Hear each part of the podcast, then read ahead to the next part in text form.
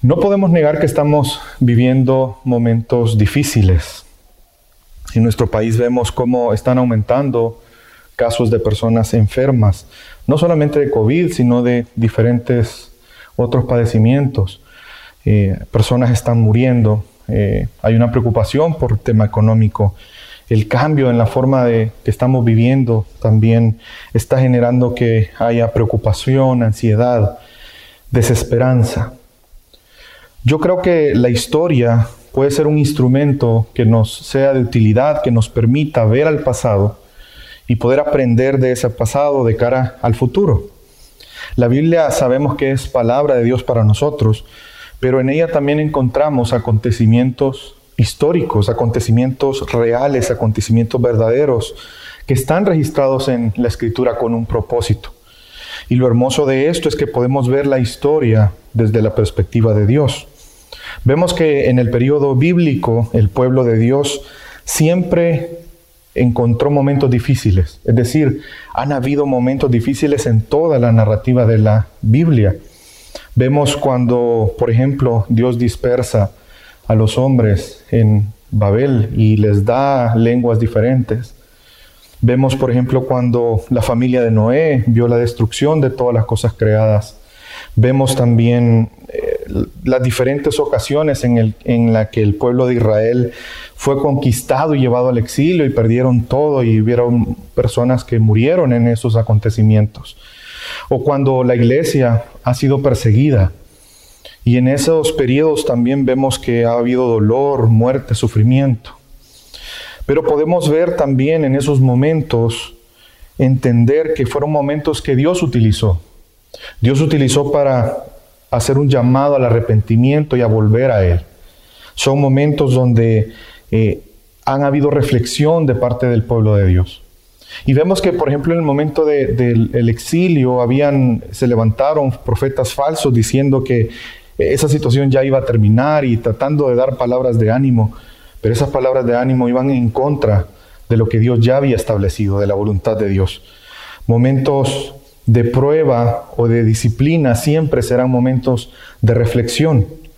La voluntad de Dios es evidenciada que en esos momentos es que pongamos nuestra mirada en Él, que nos volvamos a Él, a sus propósitos, a su voluntad, en obediencia a Él, para que seamos conformados a su imagen. Pero también podemos aprender de esos momentos de dificultad que la iglesia ha vivido, que el pueblo de Dios ha vivido. Podemos aprender cómo en esos momentos Dios también ha mostrado su misericordia y su gracia. Mostró su gracia, quizás no de la manera en que el pueblo quisiera verla manifestada o en el tiempo que quisiera verlo manifestado, pero Dios al final siempre se ha glorificado, siempre ha mostrado su voluntad, siempre hemos visto el cumplimiento de sus promesas. Por tal motivo, en base a lo que la historia nos enseña en relación a lo que el pueblo de Dios ha vivido en diferentes momentos, creo que debemos de reflexionar. En estos momentos, pues muchas veces pedimos a Dios muchas cosas que nosotros deseamos. Eh, en este tiempo creo que es muy común en las oraciones ver que se pida por nuestra salud, por nuestra familia, por nuestro bienestar, por la economía, por disfrutar de paz en momentos de dificultad. Pero yo quiero invitarte a reflexionar un momento. ¿Cuántas veces realmente pensamos o nos detenemos a pensar qué Dios desea de esto? Porque si tenemos la convicción de que lo que pasa es conforme a la voluntad de Dios, porque Él es soberano, entonces debemos de saber que su voluntad tiene un propósito. Y debemos reflexionar en ese sentido. Y es por eso que en el sermón de, esta, de este día yo quiero convencerles que solo los verdaderos discípulos que han sido justificados por fe pueden vivir una vida plena cumpliendo la voluntad de Dios, no importando las circunstancias en las que estemos viviendo. Podemos ver que Jesús enseña a sus discípulos. En una descripción, Él hace una enseñanza donde describe cómo se debe de vivir una vida justa. Principios hermosos que son atemporales, que no dependen de las circunstancias. Y estos principios los encontramos en aquel que es considerado el más hermoso y perfecto discurso de la historia de la humanidad, lo que conocemos nosotros como el Sermón del Monte. Este lo encontramos eh, en Mateo capítulo 5 al capítulo 7 y de hecho es el primero de los cinco discursos que encontramos en el Evangelio de Mateo. Y vemos que Mateo muestra o trata a través del, del, Evangelio mostrar que Jesús es ese Mesías rey anunciado por Dios.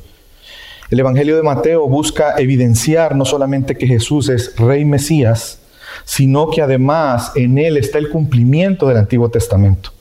Mateo pone énfasis y mucho énfasis en la justicia. Más que en los otros evangelios juntos, él habla de la justicia. Y esto tiene sentido porque el evangelio estaba dirigido principalmente a una población judía, algunos de ellos ya convertidos a Cristo y otros no creyentes. Y el tema de la justicia es un tema, es una idea principal para la religión judía.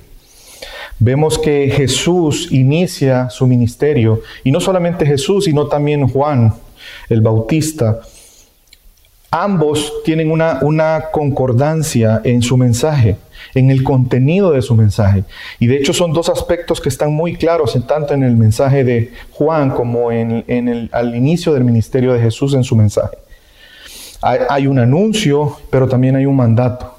Y el anuncio es que el reino de los cielos está siendo inaugurado en Cristo. Pero hay un mandato también.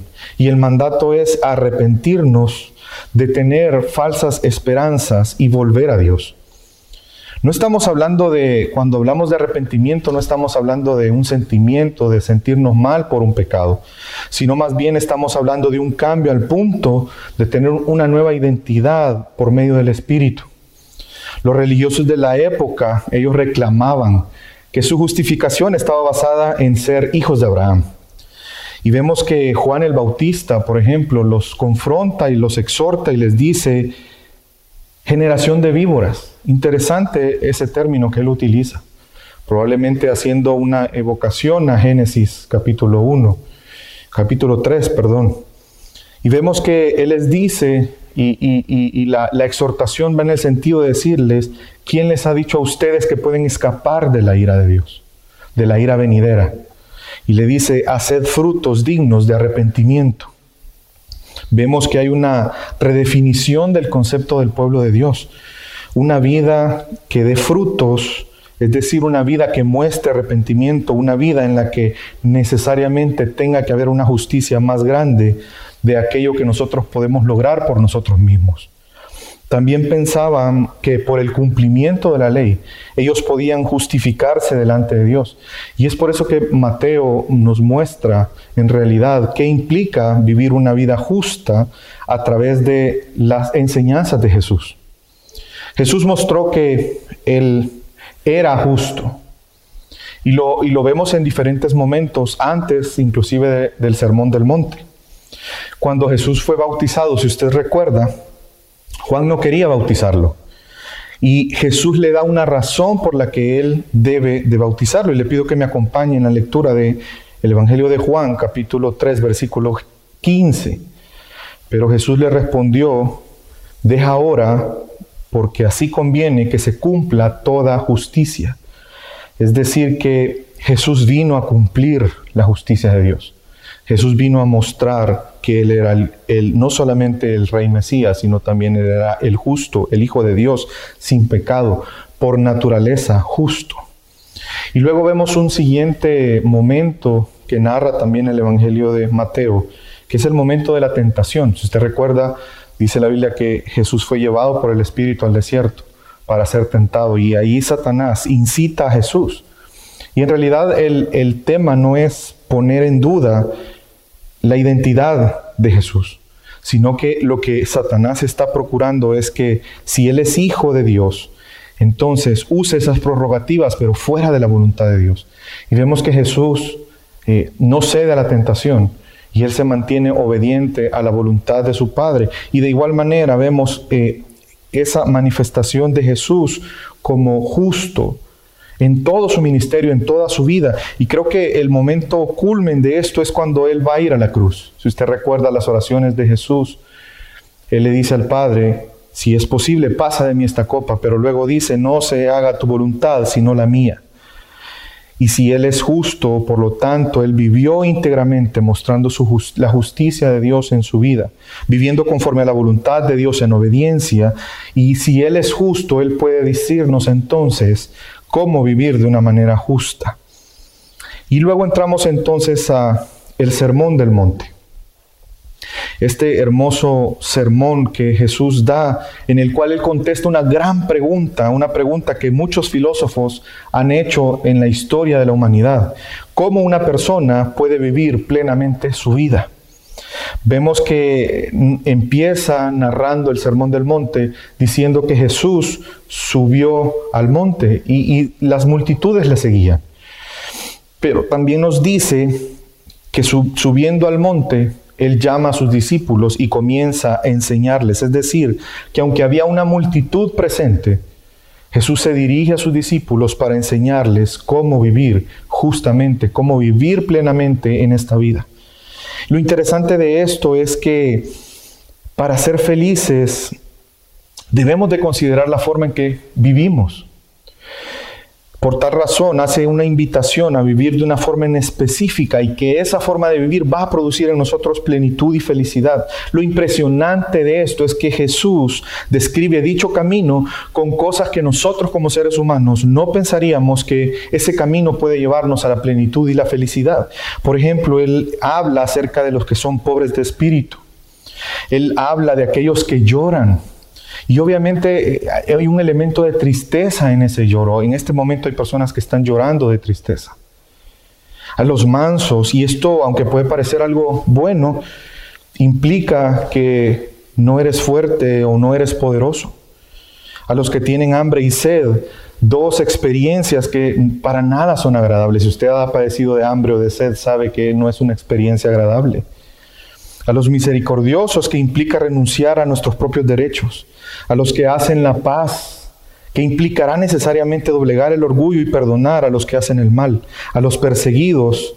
Y la razón de la persecución es porque buscan que Dios ponga un orden, establezca su reino y el anhelo de no ser quebrantados.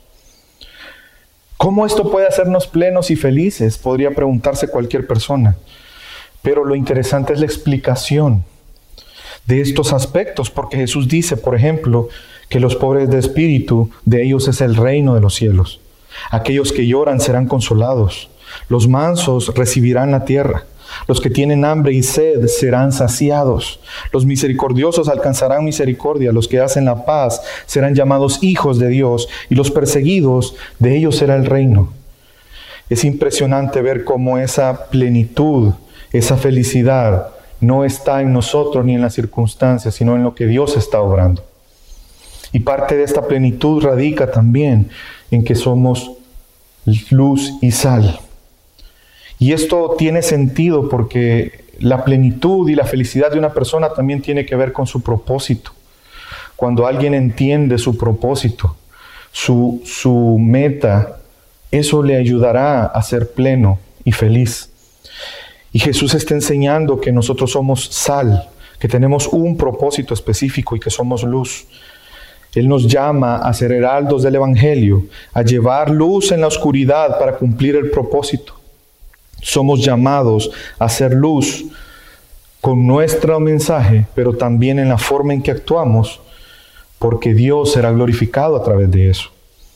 Pero para poder disfrutar de una verdadera plenitud, necesitamos una justicia que nos haga completos. Jesús sabía que la tradición judía ponía mucho énfasis a la justicia que proviene o de ser hijos de Abraham o el hecho de cumplir la ley por medio de la obediencia a la ley. Por lo tanto, establece dos principios que votan totalmente esta idea. Y las encontramos en Mateo 5, versículo 17, y la, la otra idea la encontramos en el versículo 20. Mateo 5:17 dice, no penséis que he venido para abrogar la ley o los profetas. No he venido para abrogar, sino para cumplir. Y en el versículo 20, porque os digo que si vuestra justicia no fuera mayor a la de los escribas y fariseos, no entraréis en el reino de los cielos. Y es que Jesús está haciendo el énfasis que la intención de Él es el cumplir con una vida justa la ley.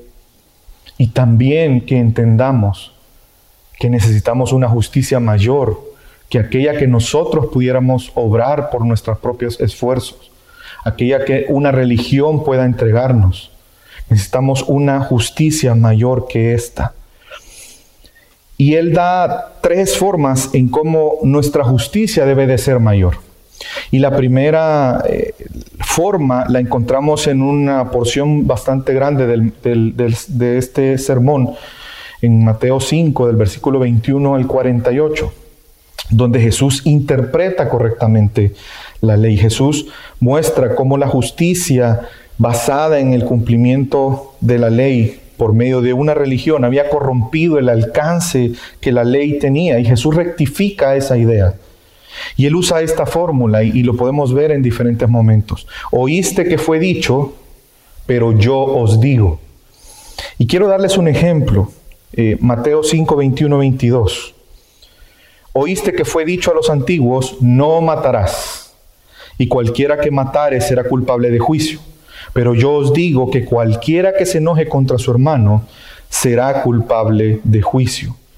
Jesús estaba evidenciando que hay una aplicación más profunda de la ley, que deja a su vez muestra que la justicia basada en actos externos no es suficiente y hace evidente la realidad de la condición humana.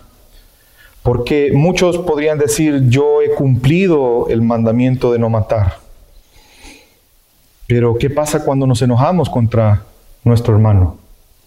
¿Qué pasa cuando esa actitud que tenemos hacia ellos es como el equivalente a matarlo físicamente? Ellos no estaban viendo ese alcance que realmente la ley tenía. Y es por eso para ellos era fácil decir que eran justos porque cumplían la ley. Pero Jesús les está diciendo que no están cumpliendo la ley en realidad. Y vemos que no basta con una justicia externa sino Dios quiere una justicia que proviene del interior. Es por eso que a los eh, líderes de la época Jesús en una ocasión les dice que ellos son sepulcros blanqueados, porque por fuera aparentan, exteriormente aparentan estar bien y, y ser blancos, justos, pero por dentro están muertos. Y hace correcciones no solamente en este tema, hace correcciones en el adulterio, y, evidencia que cuando un hombre o una mujer codicia a otro en su corazón ya cometió adulterio, no solamente es el acto físico. De igual manera lo, pone una, una corrección en, la aplicación de la ley en el repudio a la esposa, en, la ley denominada del talión, ojo por ojo, diente por diente, también en, en una frase que se, se había vuelto común, amarás a tu prójimo y aborrecerás a tu enemigo. Y Jesús dice, pero yo os digo, amad a vuestros enemigos y hace una corrección. Y concluye en este punto diciéndoles lo siguiente, después de hacer esas diferentes correcciones, para el entendimiento correcto de la profundidad de lo que implica el cumplimiento de la ley, les dice Mateo 5:48, Sed pues vosotros perfectos como vuestro Padre que está en los cielos es perfecto.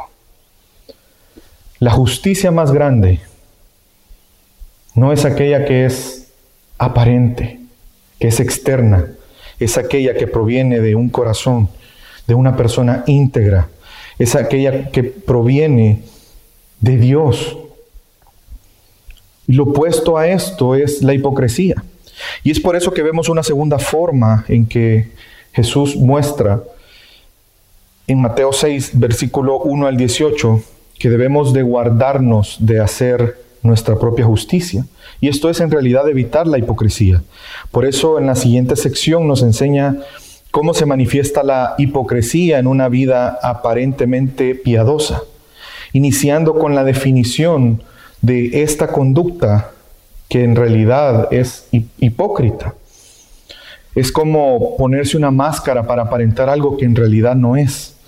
Encontramos en Mateo 6.1 que Jesús nos enseña y nos dice, guardaos de hacer vuestra justicia delante de los hombres, para ser vistos de ellos, de otra manera no tendré recompensa de vuestro Padre que está en los cielos.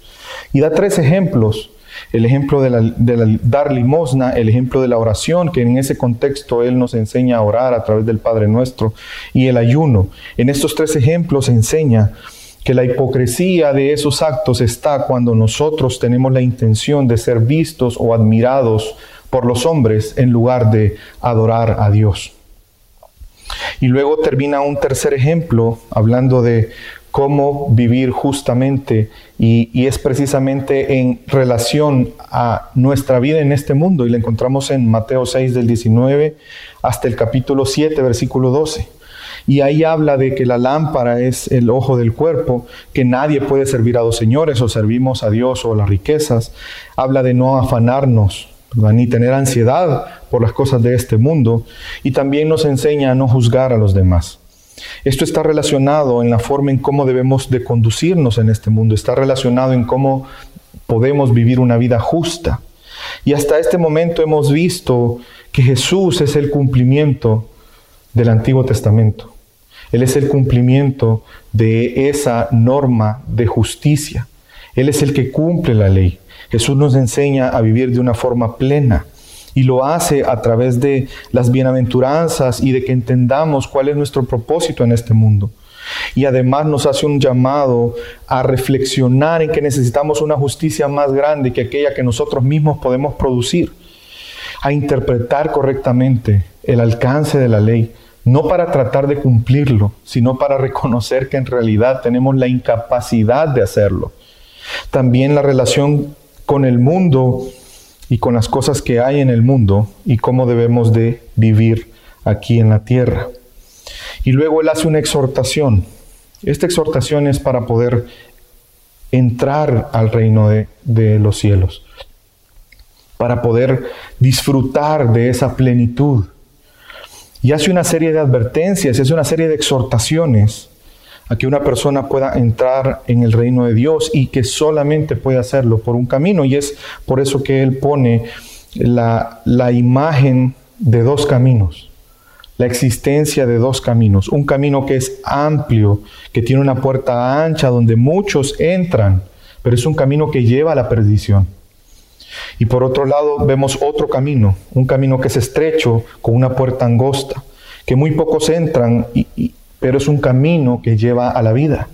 Y obviamente Jesús está haciendo una implicación fuerte a depositar nuestra confianza en Él, a, ir a conducirnos a esa puerta que es Él mismo, es la puerta que nos conduce a la vida. Es una puerta angosta, es un camino angosto. No todos, no, muchos transitan por ahí. Pero Jesús está haciendo un llamado. Si queremos tener una vida plena, si queremos disfrutar de tener una vida plena en este mundo a pesar de las circunstancias, necesitamos ir por ese camino angosto. Y también hace una, una advertencia que debemos guardarnos de los falsos profetas. Y él habla precisamente la, la forma en que podemos evidenciarlo es a través de, de los frutos y pone de ejemplo un árbol. Árbol que por naturaleza dará un fruto o dará otro de acuerdo a qué tipo de árbol es. Y que obviamente los falsos maestros los reconoceremos por sus frutos. A los falsos creyentes los, los reconoceremos por sus frutos.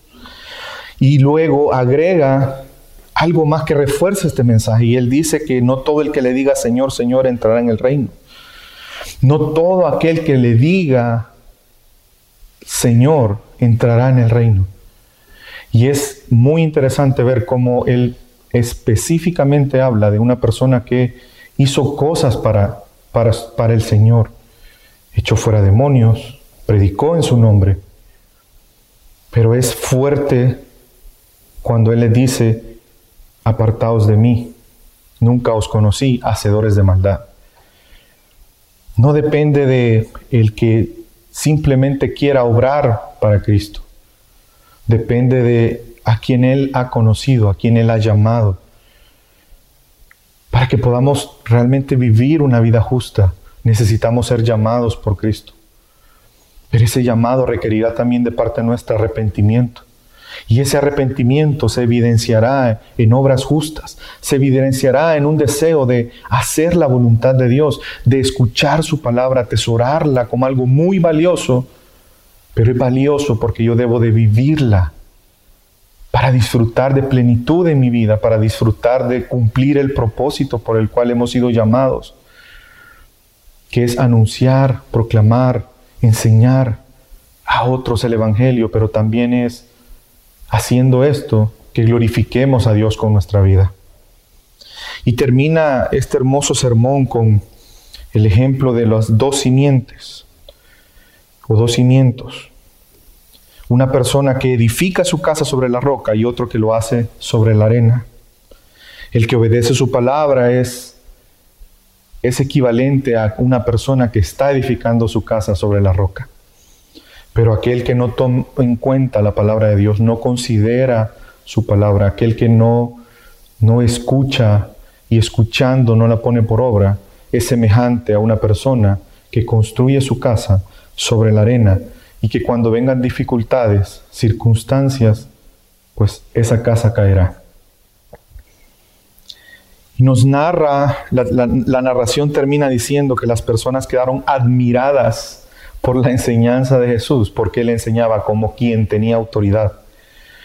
Y es notorio esa comparación de la integridad en las palabras de Jesús, la justicia manifestada en su vida, pero también en, en su enseñanza. A diferencia de los religiosos de la época, las cuales eran obviamente, tenían una actitud hipócrita. ¿Y cómo esto aplica a nuestra vida hoy? En estos momentos, creo que son momentos en los cuales debemos de reflexionar si realmente estamos viviendo como verdaderos discípulos de Jesús. Son tiempos difíciles, pero son tiempos donde debemos de, debemos de recordar el mensaje que Jesús transmitió en su ministerio, durante su ministerio, y el cual es ese llamado al arrepentimiento. Pero también nos da una orden y es creer en el Evangelio. El arrepentimiento y creer en el Evangelio no solamente es algo que nosotros necesitamos en nuestra conversión, sino que en realidad es algo que necesitamos durante toda nuestra vida, en nuestro día a día. Necesitamos constantemente arrepentirnos de nuestros pecados y seguir creyendo en el Evangelio, vivir en base al Evangelio, viviendo por la fe en Cristo Jesús. Pero también debemos de estar reconfortados sabiendo que Él está con nosotros. Él nos prometió que estaría todos los días con nosotros hasta el fin del mundo. Y Él procura siempre nuestro bien. Y Él está buscando siempre nuestro bien. Por lo tanto, lo que estamos viviendo tendrá propósitos de bien para nosotros. Y ese bien es que seamos conformados a su imagen cada día. Es por eso que debemos de estar agradecidos con Dios, no importa la circunstancia en la que estemos viviendo. Creo que una segunda enseñanza para nosotros en este día es que Jesús nos invita a tener una vida plena. Jesús, Dios, nuestro Padre, quiere que tengamos una vida plena. Y aunque el camino no parece atractivo, pero es reconfortante saber que nuestra plenitud no depende de nosotros, que nuestra plenitud no depende ni siquiera de las circunstancias, sino que depende de Dios. Recordemos las bienaventuranzas.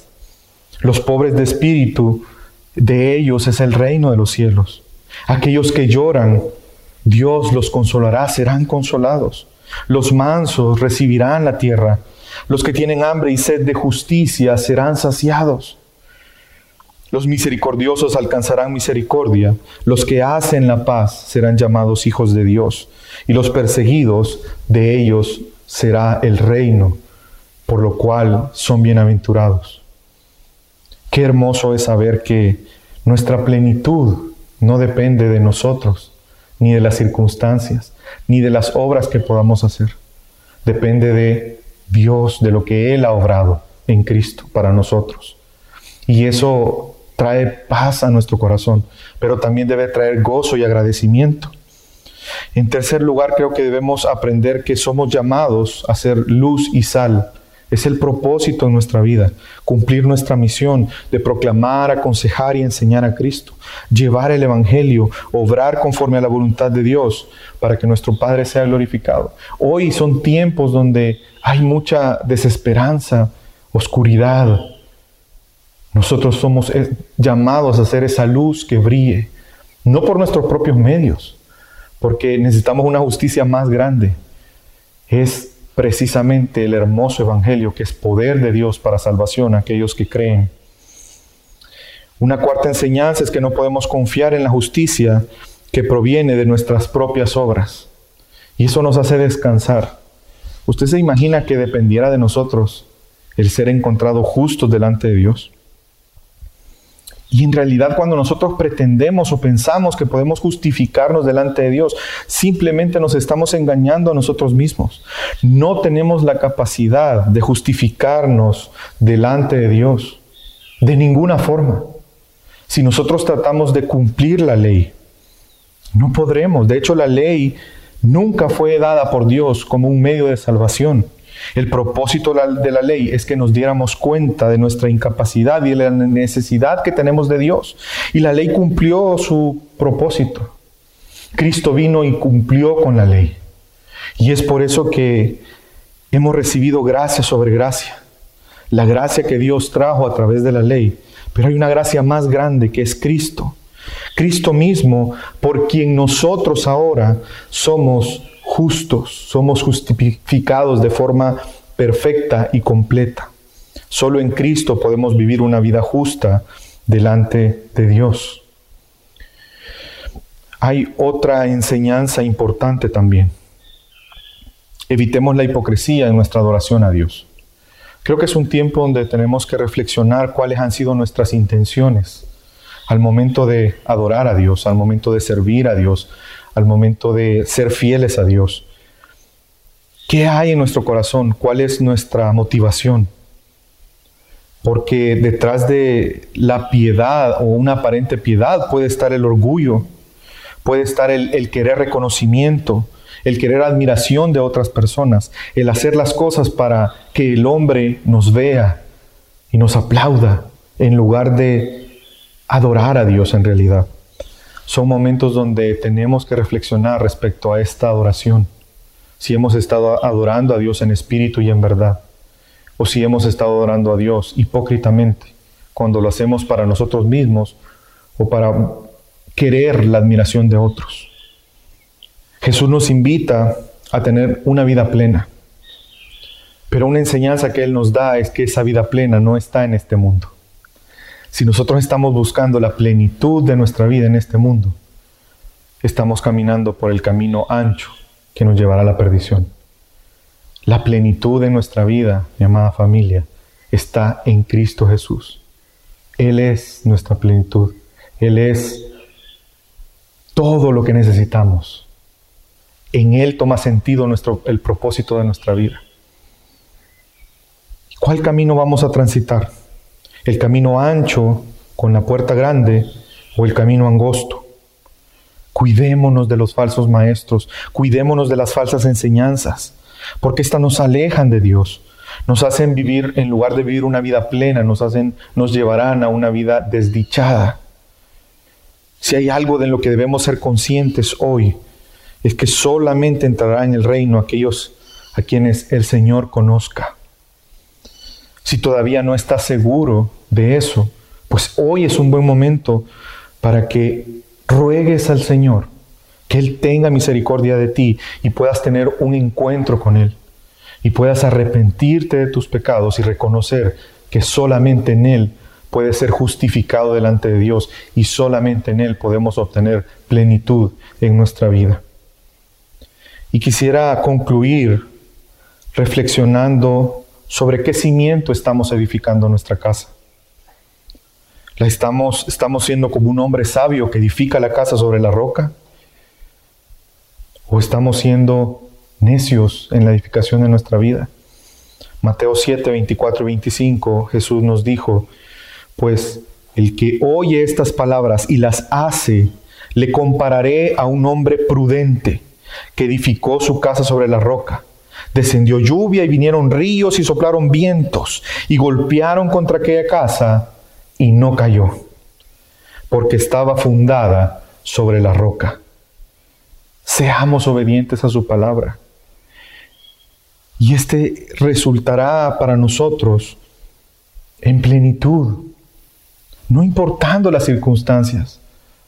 La palabra de Dios es viva y eficaz, es inspirada por Él, es inerrante, es atemporal, no tiene errores. Queremos vivir en plenitud. Seamos obedientes a Él. Él nos ha dicho qué camino debemos de seguir. Y ese camino seguramente nos llevará a Él, quien es la plenitud para nosotros. Y no importando las circunstancias que vivamos, en este momento estamos viviendo circunstancias difíciles, donde probablemente en tu vida está azotando eh, lluvia, ríos, fuertes vientos. Pero tú puedes estar seguro que tu casa no caerá, porque está cimentada sobre la roca. Y si tú te has dado cuenta que has edificado tu casa en la arena, pues un buen momento para arrepentirte y buscar al Señor. Y quisiera terminar recordando que solo los verdaderos discípulos que han sido justificados por fe pueden vivir una vida plena cumpliendo la voluntad de Dios en esta tierra, no importando las circunstancias en las que nos encontremos. Mi amada familia, que el Señor les bendiga en este día y espero que podamos no solamente ser oidores de la palabra, sino hacedores de la misma y disfrutar así de la plenitud que solamente en Cristo podemos tener cada día. Que Dios les bendiga a cada uno de ustedes.